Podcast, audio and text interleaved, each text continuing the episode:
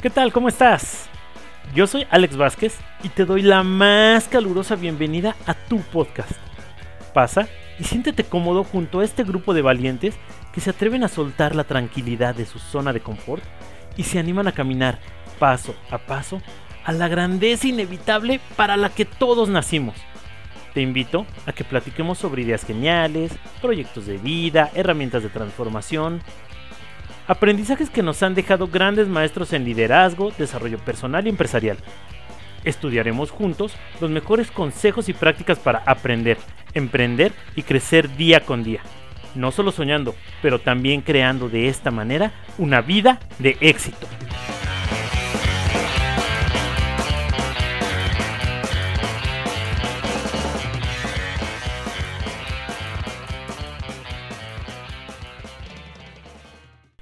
Hola, hola, ¿qué tal? Buenas noches, buenos días, buenas tardes, en donde quiera que te encuentres, a la hora que, estés escuchando esto, si vas en el carro que tengas buen camino, si estás en tu casa, que, que estés descansando muy a gusto, si estás comiendo, pues muy buen provecho. Pero bueno, vámonos directamente al tema de hoy, que es cómo lograr que la gente confíe en mi negocio.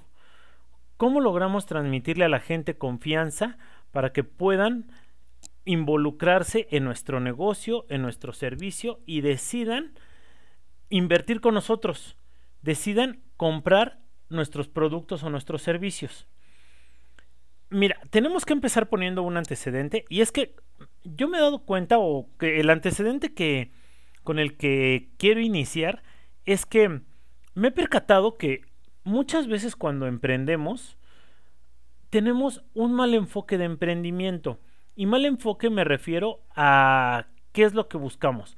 Por lo general buscamos beneficios propios.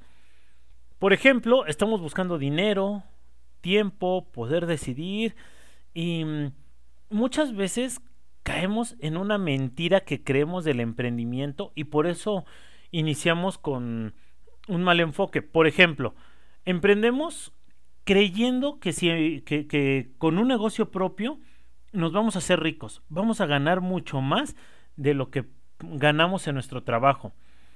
Y no necesariamente esto es verdad, ¿eh? Déjame decirte que en estos años de pandemia fue muy claro que muchísimos negocios fracasaron, desde negocios pequeños como los cuales seguramente existen en tu barrio, cerraron sus puertas, como decimos en México, bajaron las cortinas, porque ya su flujo de, efectivo, su, su, capital ya no fue suficiente, no tenían suficientes clientes. Y pues evidentemente al no haber clientes no hay dinero, si no hay dinero pues no hay manera de continuar operando. Pero no solamente sucedió con las empresas pequeñas, con estos negocios de barrio, sino empresas muy grandes como aerolíneas se declararon en quiebra, cadenas hoteleras se declararon en quiebra, algunas tiendas de ropa, de electrónicos internacionales, cerraron sus puertas. ¿Por qué? Desafortunadamente porque en estos años de pandemia, simple y sencillamente, la situación, las circunstancias terminaron por llevarlas a la quiebra. Entonces, esa es una de las mentiras más comunes que compramos, que eh, el emprendedor, el empresario es rico o tiene dinero, nuestro negocio nos va a dejar dinero y no necesariamente es cierto. Por el otro lado, buscamos emprender esperando tener más tiempo libre o poder ser dueños de nuestro tiempo. Y déjame decirte que hasta cierto punto esto es verdad. No necesariamente vas a tener mucho más tiempo libre, no necesariamente vas a tener el tiempo que tú buscabas. Terminamos comprando esta mentira que vemos en muchos youtubers de yo soy emprendedor y están en la playa tomándose un coco y trabajando con su laptop. Y esto no necesariamente es verdad. De hecho, en la gran mayoría de los emprendimientos esto no es verdad. Esto está muy lejos de una realidad. Por el contrario, tienes que trabajar mucho más tiempo del que le dedicas a tu empleo. Ojo, no estoy diciendo que tienes que sacrificarte, no estoy diciendo que eh, te vuelvas un, un workaholic, como se dice comúnmente. No, no estoy diciendo eso. Pero sí estoy diciendo que, sobre todo al inicio del emprendimiento, vas a tener que dedicar muchísimo tiempo. Entonces, Si estás buscando emprender o buscamos emprender por obtener el beneficio del tiempo, no necesariamente es verdad. Igualmente las decisiones. Y esto, bueno, lo vamos a tocar en un episodio más adelante, pero muchas veces emprendemos porque creemos que teniendo nuestro negocio propio vamos a ser dueños totales, completos y absolutos de las decisiones que tomemos en el negocio. Y de la misma manera que con el tiempo, esto solamente es parcialmente cierto. ¿Por qué te lo digo? Porque mm, seguramente te ha tocado en algún momento ir a algún establecimiento, algún restaurante, por ejemplo, donde entras, hubo algo que no te agradó del servicio, de la comida, y el dueño del negocio, eh, el gerente o alguien te termina diciendo, pues si no le gustó, no somos el único restaurante en la ciudad, allá afuera hay más, eh, váyase con el de enfrente, aquí yo soy el dueño y así es como aquí lo hacemos. Y seguramente si has vivido esta situación, en la vida has considerado siquiera regresar a ese negocio. Quizás fue una pequeña falla por la que la, la que sucedió en esa circunstancia, pero tú por esa terminaste descalificando todo lo demás. Entonces, con esto quiero llegar a que no necesariamente tú tomas las decisiones siendo el dueño de un negocio. Generalmente quien decide es el mercado, son los clientes. Pero bueno, esto lo vamos a tocar más adelante, que son tips para tener un negocio próspero. Entonces, regresando a nuestro tema, ¿qué es lo que podemos hacer? ¿Cómo podemos reenfocar estos beneficios? No te estoy diciendo que nos volvamos un workaholic, que te olvides del dinero y que dejes todo en las manos del cliente, que el cliente siempre tiene la razón. Eso también es una mentira parcial. Pero bueno, no estoy diciendo eso. Lo que estoy diciendo es que tenemos que reenfocar los beneficios. Cuando emprendemos, ¿a quién tiene que ir dirigido y enfocado el beneficio? Por ejemplo, podemos, o no, no podemos, más bien tenemos que reenfocar los beneficios completamente en nuestros clientes. Los beneficios no los tenemos que buscar para nosotros, tienen que ser enfocados hacia nuestros clientes. Ojo, eso nos va a terminar redituando. No estoy diciendo que nos olvidemos de eso, ni que no valoremos nuestro tiempo, nuestro dinero, no estoy diciendo eso. Solamente estoy diciendo que tu negocio va a crecer, va a ser exitoso y va a lograr empezar a percibir y a captar la atención de el público, del mercado, si empiezas a reenfocar los beneficios en ellos. Y volteamos completamente este escenario y ahora el dinero, el tiempo y las decisiones que nosotros buscábamos, las empezamos a transmitir a los clientes. Yo te voy a dar tiempo, yo te voy a dar dinero, yo te voy a hacer libre de tomar tus decisiones.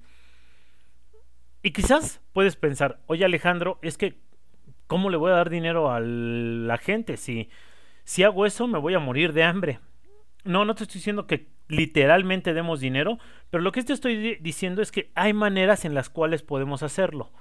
Por ejemplo, imagina que emprendes en el área financiera y sabes cómo captar dinero, cómo captar capital, empiezas a captar inversionistas y pones una pequeña empresa de autofinanciamiento.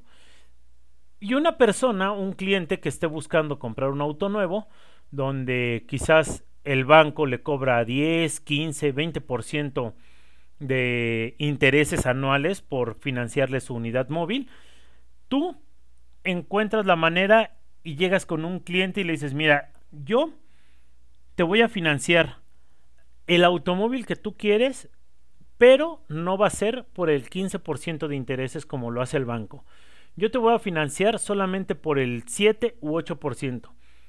Estos números que estoy poniendo no están basados en ninguna investigación, no son reales, solamente es para ejemplificar.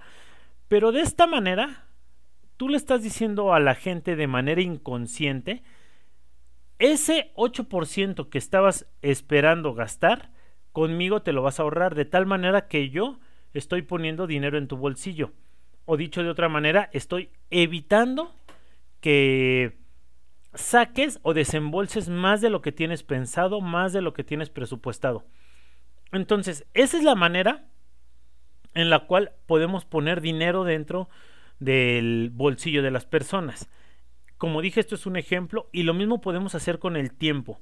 Lo mismo podemos hacer con las decisiones. A la gente no le vas a decir, te doy tiempo, sin embargo, a través de mi servicio, yo que soy experto y que tengo tantos años de experiencia, en esta tarea específica que a ti te puede llevar cerca de dos horas, conmigo te vas a tardar 10 minutos. Y de esta manera yo te estoy regalando una hora con 50 minutos, una hora con 30 minutos y la gente es lo que termina valorando. Entonces dejemos de, de caer en estas mentiras que los beneficios o de los grandes beneficios que nos va a traer un emprendimiento y empecemos a enfocar estos beneficios en las personas. Y eso nos va a terminar redituando con nosotros. O, o, más bien hacia nosotros. Ahora bien, si ya logramos captar a través de esto la atención del público, de nuestros clientes, del mercado, ¿cómo podemos lograr ahora transmitirles confianza? Y mira, lo primero que tenemos que hacer es evitar el error de caer en una solución mediocre. Que esto desafortunadamente es en donde muchos emprendedores caemos en algún momento justo por estar buscando los beneficios que te decía. ¿Y cómo caemos justo en estos errores? Lo primero es que a mí me parece, o desde mi punto de vista, es que vendemos placebos o vendemos diagnósticos que a nadie le sirven. Y quiero ponerte un ejemplo. Un, ejemplo muy palpable. Muchas empresas, yo que me desarrollo dentro del área de tecnología, hay muchas empresas donde tú terminas llevando tu teléfono móvil, terminas llevando tu computadora, terminas eh, eh, solicitando algún servicio y te dicen, ok, mi servicio o, el, el, reparar su computadora o su teléfono móvil es un total de 70 dólares, 80 dólares. Pero si no quiere el servicio de reparación, entonces tiene que pagar 10 dólares de, mm, por el diagnóstico. Y la verdad es que entiendo perfectamente y no estoy diciendo que esté mal, ni mucho menos. Sin embargo, la verdad es que la gente no queremos diagnósticos. A nadie nos interesan los diagnósticos.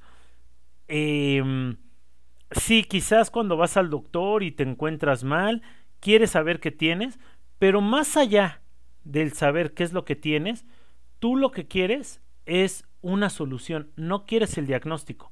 El diagnóstico propiamente va a ser informativo, quizás lo estás buscando meramente por curiosidad, pero tú no quieres el diagnóstico, tú quieres la, la solución. Entonces, este es un error muy común en donde muchos emprendedores que, por ejemplo, eh, se dedican al entrenamiento de, de, de empresas, al coaching de empresas, a la asesoría, después de hacer todo un estudio, llegan con su cliente y le dicen, mira, ya encontré el problema, el problema es que tus ventas están bajas, están bajas. Quizás sí, todo el estudio te llevó a decir que las ventas podrían subir un 70%, un 40%, que el marketing se puede ajustar un 30%, pero a nivel inconsciente, a nivel subconsciente, la verdad es que a la gente nos... No, no, no queremos saber esto. A nivel inconsciente, subconsciente, todos nos decimos, me viniste a decir algo que yo ya sabía. Poniendo otro ejemplo, imagina que vas al doctor con un gran dolor de cabeza y estás buscando que te dé alguna solución. Llegas con el doctor, pagas tu consulta, te atiende el doctor, te revisa y después de ah, algunos minutos de examinarte, te dice, ya sé qué es lo que usted padece, usted padece o tiene una migraña. Entonces, solamente vaya y recuéstese, mm, duerma un rato, mantenga la luz apagada y después de dormir un par de horas se va a sentir mejor. Si has pasado por un diagnóstico similar, incluso terminas pensando, ¿para qué vine? vine a desperdiciar mi dinero nada más. Y es cierto hasta cierto punto porque las personas queremos soluciones, no queremos diagnósticos. La verdad es que el diagnóstico es meramente curioso, pero no nos sirve para absolutamente nada. Entonces, este es un error eh, o este es uno de los errores por los cuales caemos en las soluciones mediocres. Damos diagnósticos, no damos soluciones. Al hacer esto, entonces vendemos o mencionamos la maravilla de nuestro producto. Que esto sucede muchísimo, por ejemplo, con las tarjetas de crédito. Cuando vamos aquí en México, cuando te marca el banco para decirte la tarjeta de crédito, a mí me ha sucedido en varias ocasiones que me marcan y les menciono, soy totalero, soy totalero, te agradezco mucho, pero soy totalero. Esto quiere decir que el dinero que uso de la tarjeta de crédito lo pago inmediatamente en el mes, no, no dejo que se acumule, no tengo em, paguitos a crédito. Y la gente que está del otro lado en el telemarketing no me escucha terminan diciéndome, es que con esta tarjeta va a tener eh, menos anualidad o no va a pagar anualidad, va a pagar menos comisiones y le ofrecemos puntos recompensa y entonces te sueltas con una letanía a decir y decir y decir cuáles son las maravillas de tu producto, pero no estás escuchando a tu cliente. No estás diciendo, ¿sabes qué? Em, tú que eres totalero, te ofrezco entonces un producto de inversión, donde entonces ya no ocupes la tarjeta de crédito, sino más bien te invito a que hagas crecer tu dinero. Quizás eso sería más atractivo para mí. Quizás en tu caso, cuando has ido a comprar un automóvil, por ejemplo, y dices, ¿sabes que estoy buscando algo para llevar a toda la familia? Y el vendedor lo que te termina diciendo es, mm, sí, pero mira, en este auto ahorra mucha gasolina, es un auto compacto, puede manejar en la ciudad vengo por un auto para llevar a toda mi familia. Sí, nada más termíneme, déjeme terminar de explicarle. En este auto también este, tiene aire acondicionado, quemacocos, estéreo con Bluetooth. No, no me estás escuchando. Y la verdad es que la gente queremos ser escuchados, no queremos ser sermoneados, y menos por algo que no solo, quizás no solo no nos interesa, sino que ni siquiera entendemos. Si estamos acudiendo con alguien, estamos buscando al experto y alguien que nos dé una solución, no que nos dé un diagnóstico y menos que nos dé un sermón.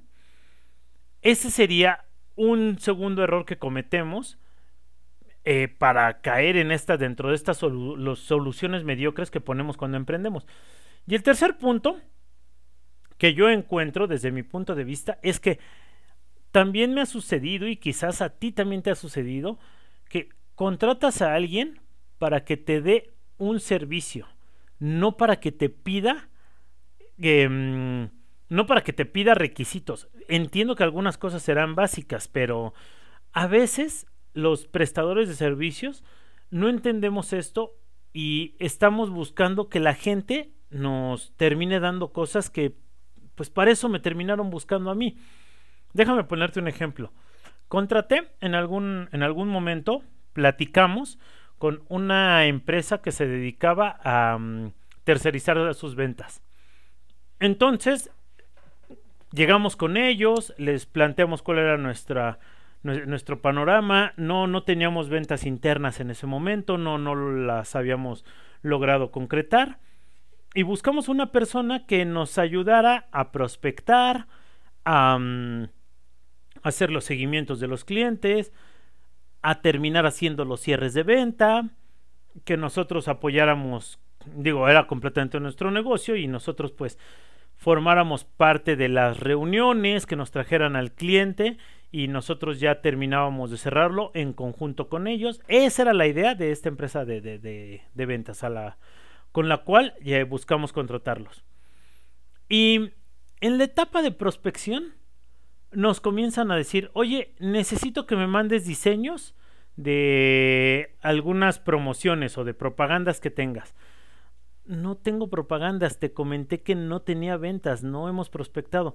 Ah, entonces diseña por favor algunos algunas propagandas, algunas promociones, algunos flyers y mándamelos por favor. A este ejemplo es al que quiero llegar cuando nos contratan para dar, no para pedir. Entonces, si te estoy contratando a ti como el experto, lo que es bien válido, y, entendemos cualquier persona, que si me estoy acercando con el experto y pregunto, oye, ¿tienes algún alguna información promocional, tienes flyers, tienes folletos, tienes eh, página web. No tengo absolutamente nada de eso. Ok, mira, esto no está incluido dentro del servicio. Aquí lo que tendríamos que hacer sería poner esta opción A, esta opción B, esta opción C. Esta, cada una tiene su costo. O te invito a que te acerques a buscar proveedores que te puedan proporcionar este servicio. Yo no soy experto, yo me dedico específicamente a esto, pero quizás puedas acercarte a una empresa de marketing, de marketing digital, con algunos diseñadores, etcétera, etcétera, etcétera. Y te doy incluso recomendaciones. Entonces, con esto, aunque no soy experto, le sigo dando a la gente. Ajá. No solo me enfoco en mi producto, mi servicio, si conozco gente alterna, pongo la solución en la mesa. Si no conozco gente alterna, pero estoy inmerso dentro del mercado, puedo recomendarte que te acerques a XYZ solución, que es lo que necesitas para que logremos avanzar eh, en este camino.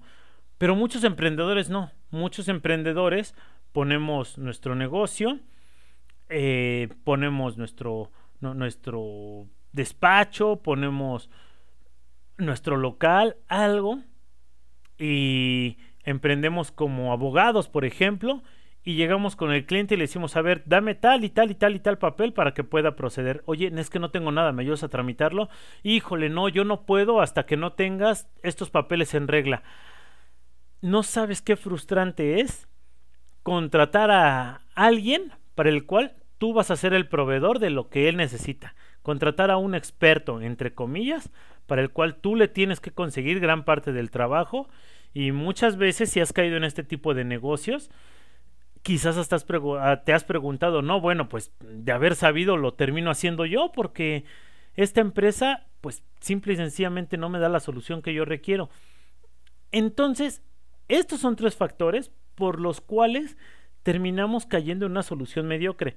Vendemos diagnósticos o placebos, sermoneamos a los clientes y no los escuchamos y les pedimos a nuestros clientes más allá de lo que nosotros les damos. Evitemos estos tres errores para poder ahora sí vender confianza a los clientes. ¿Y cómo cambiamos esta situación? Bueno, primero que nada, hay que preguntar con todo el afán de escuchar a tu cliente. Incluso hay muchas personas que se dedican a ventas y los realmente expertos saben que el cliente, para una buena venta, el cliente es el que tiene que hablar en mayor porcentaje de la charla. Es el que nos tiene que dar toda la información y nosotros como vendedores tenemos que preguntar y preguntar y preguntar para lograr escarbar ese deseo que tiene el cliente, esa necesidad, ese dolor que tiene el cliente. Ahora sí, como un buen doctor, tenemos que llegar con nuestro cliente. ¿Qué te duele? ¿En dónde te duele? ¿Qué hiciste antes? ¿Qué hiciste después? ¿Qué hábitos tienes? ¿A qué eres alérgico? Lo mismo en cualquier producto o servicio. Te dedicas a mm, vender comida a domicilio, empezar a escuchar al cliente, qué te gustaría, cuál es tu comida preferida, tienes alguna dieta especial. Evidentemente no. Vamos a preguntar todo esto en una sola sesión. Quizás el cliente ya quiere comer y sabe perfectamente qué es lo que quiere, pero siempre es bueno empezar a identificar a nuestros clientes frecuentes y empezar a investigar paulatinamente sus gustos. Escucharlo, y no me refiero de manera verbal, sino escucharlo de manera implícita. ¿Qué es lo que buscas? Eh, darme cuenta, observar qué es lo que quieres, qué es lo que estás buscando, qué es lo que estás necesitando, qué solución es la que vienes mm, a, buscar de mí o esperas que yo te ofrezca. Entonces, esto nos hace pasar a nuestro segundo punto para encontrar la mm, confianza del cliente hacia nuestro negocio. Seamos completamente honestos. Como te lo decía hace ratito, hace, hace unos minutos, quizás nos dedicamos a marketing nada más y somos expertos en hacer campañas de Google, hacer campañas de Facebook, hacer campañas en Instagram. Somos perfectamente capaces de llevar las redes sociales, pero no somos diseñadores gráficos.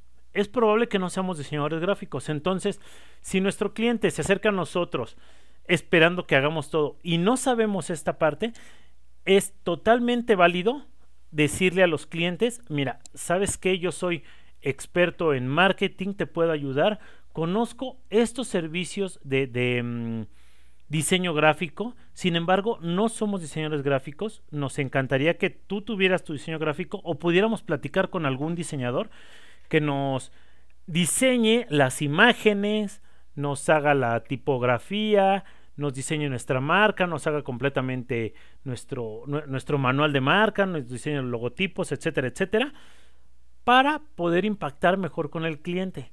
¿Qué te parece? Yo no soy experto y te lo digo de manera honesta.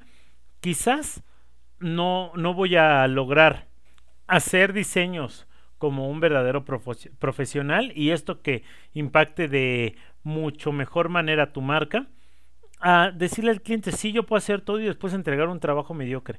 Si terminamos siendo completamente honestos con nuestro cliente, créeme que en ese momento el cliente eh, este, e, entra en su cabeza, ponemos en su mente la idea de, no, bueno, esta persona que está enfrente de mí está siendo completamente honesta conmigo, mm, sabe que no es todo y terminamos confiando mucho más en aquel que mm, reconoce sus virtudes tanto como reconoce sus fallas que aquel que se vende como el príncipe azul, el, el, el, dios en alguna marca, el yo todo lo puedo, eso no incluso nos termina generando un poco de desconfianza.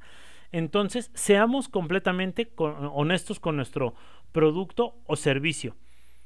Y de la misma manera, si nuestro producto o servicio es la solución, entonces no vendamos el diagnóstico Ajá. Vendamos la solución. Y si nuestro producto o servicio no es la solución, también seamos completamente honestos con nuestro cliente. Es más fácil que si un cliente viene con nosotros a reparar su teléfono móvil y nos dice, oye, ¿sabes qué? Mira, tengo una falla con mi teléfono, se me cayó, no enciende, lo que sea. Lo revisas y después de revisarlo, mmm, te das cuenta que quizás el teléfono móvil no es el problema, sino es el, el chip de la compañía telefónica. El cliente va a estar mucho más agradecido contigo y se va a ver en, en, una posición, tu negocio va a ver una posición muy favorable ante los ojos del cliente si le dices, mira, ¿sabes qué? Tu teléfono se cayó, sin embargo, no presentó falla. Lo que tiene una falla es el chip de la compañía telefónica y yo no te lo puedo arreglar. Entonces, te invito a que vayas a tu compañía telefónica y eh, encuentres la solución o si gustas nosotros vendemos chips de, la compañía y lo único que te costaría es el chip. En realidad el, el teléfono no tiene ninguna falla. ¿Y por qué te comento esto? Sí, quizás es tu esfuerzo, quizás es tu conocimiento. Sin embargo, sin embargo, si terminas mintiéndole al cliente y diciéndole, no, es que mira, ya encontramos la falla y, y, mm, tenemos que cambiar algunas piezas.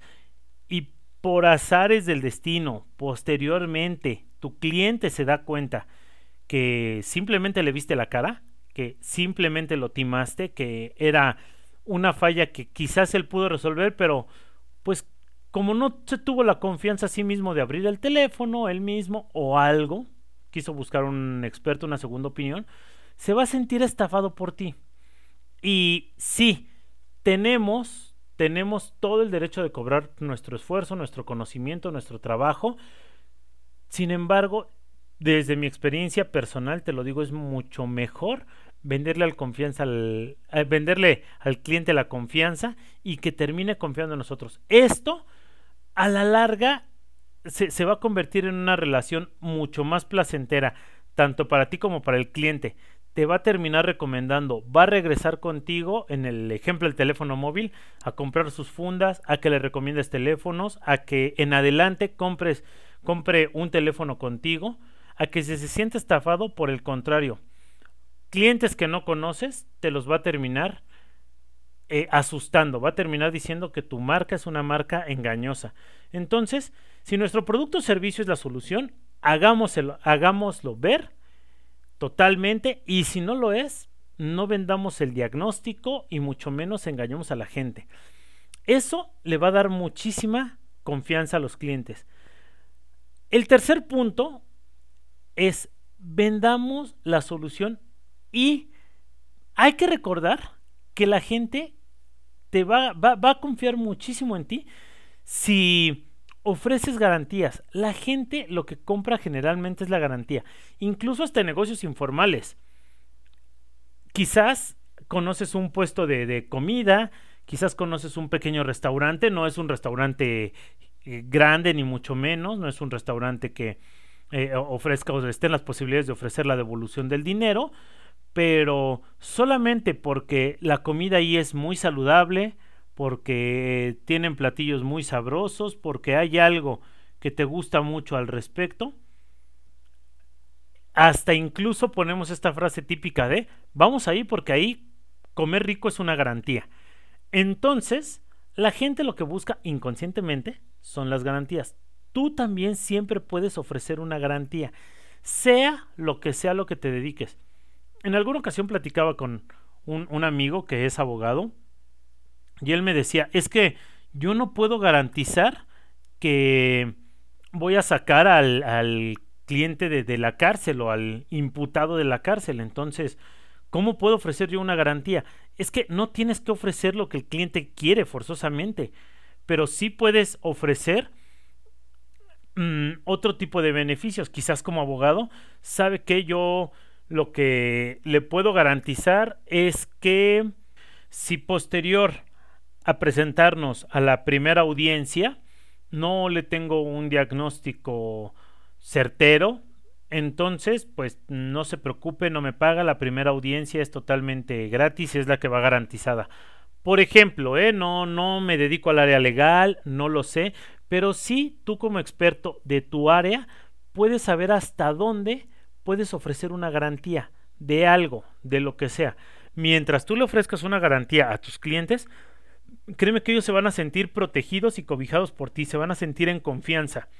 Más allá de mm, que les prometas bajarles el cielo, la luna y las estrellas y al final termines por no cumplir. Se van a eh, terminar sintiendo decepcionados, se van a terminar sintiendo estafados y repito, eso al único que le va a afectar pues es a ti en tu reputación, eh, más allá de cualquier karma espiritual que podamos pensar, tu reputación es lo más importante para ti, para tu negocio, para tu empresa.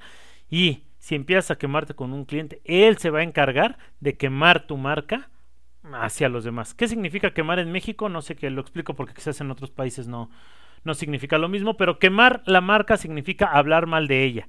Significa encargarse de que fracase, de que no tenga éxito. Entonces, este sería el tercer punto y un cuarto punto es que si necesitamos algo, preguntemos, no exijamos. En el caso de una solución mediocre, de un servicio mediocre, llegamos pidiendo, llegamos incluso exigiendo. No, para que la gente confíe en ti, pregunta.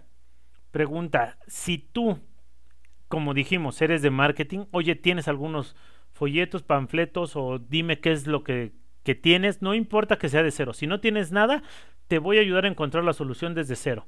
Si ya tienes algo, un logo que tú mismo diseñaste, si ya tienes un eslogan, si has mandado a hacer algunos volantes, lo que sea, muéstramelo para empezar a iniciar tus campañas desde la idea que tienes.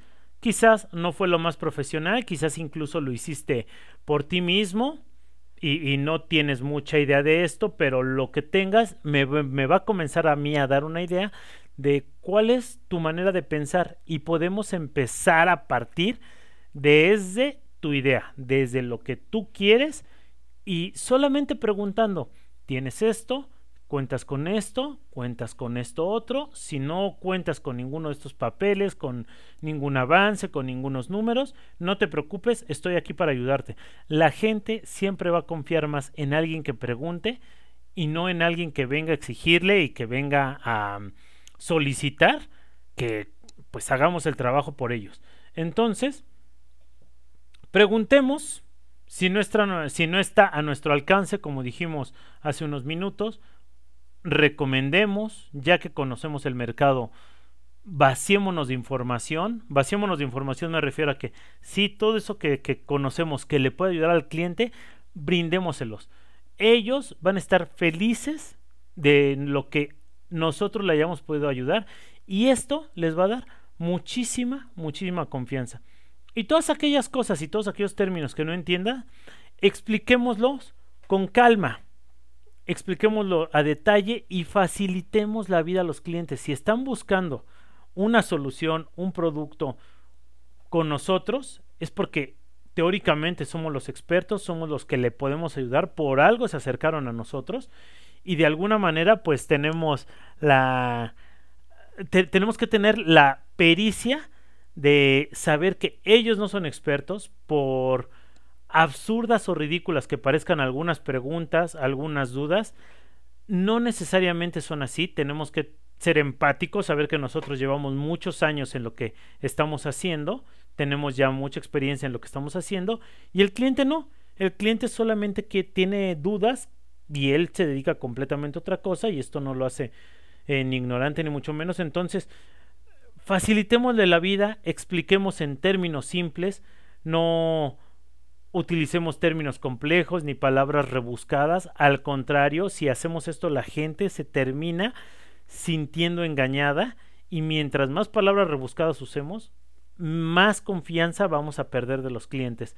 Entonces, no intentemos sonar como los expertos, sí lo somos, pero el cliente no busca eso. El cliente busca una solución sencilla, simple, busca ayuda y es lo que quiere de nosotros. Entonces, te invito a justamente a que pongas en práctica estos cuatro puntos. Que escuchemos a tus clientes, más allá de sermonearlos, que seamos completamente honestos, que les vendamos una solución garantizándoles alguna cosa, que preguntemos, siempre, siempre les preguntemos en lugar de exigir y expliquemos con calma.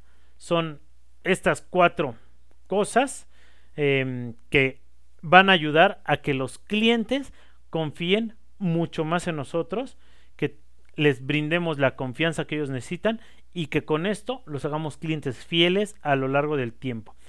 Espero que esto te haya ayudado, espero que estos tips que a mí me han servido mucho, te sean de utilidad. Espero que mm, los puedas poner en práctica, que te hayan dado una idea de cómo mejorar tu negocio. Te los doy con mucho gusto y pues nos estamos escuchando en el siguiente episodio. Recuerda que el éxito no es un destino, es el camino de todos los días. Cuídate y un fuerte abrazo. Por hoy hemos terminado pero el crecimiento no acaba aquí. Te pido que me envíes un email a alex.alexvásquezmrm.com y amplíes el conocimiento dejándome tus comentarios acerca de este tema. Recuerda igualmente visitar mis redes sociales Alex Vázquez MRM en Twitter, Facebook, Instagram y LinkedIn, donde tengo más contenido para ti. Y recuerda, sigamos recorriendo el camino del éxito.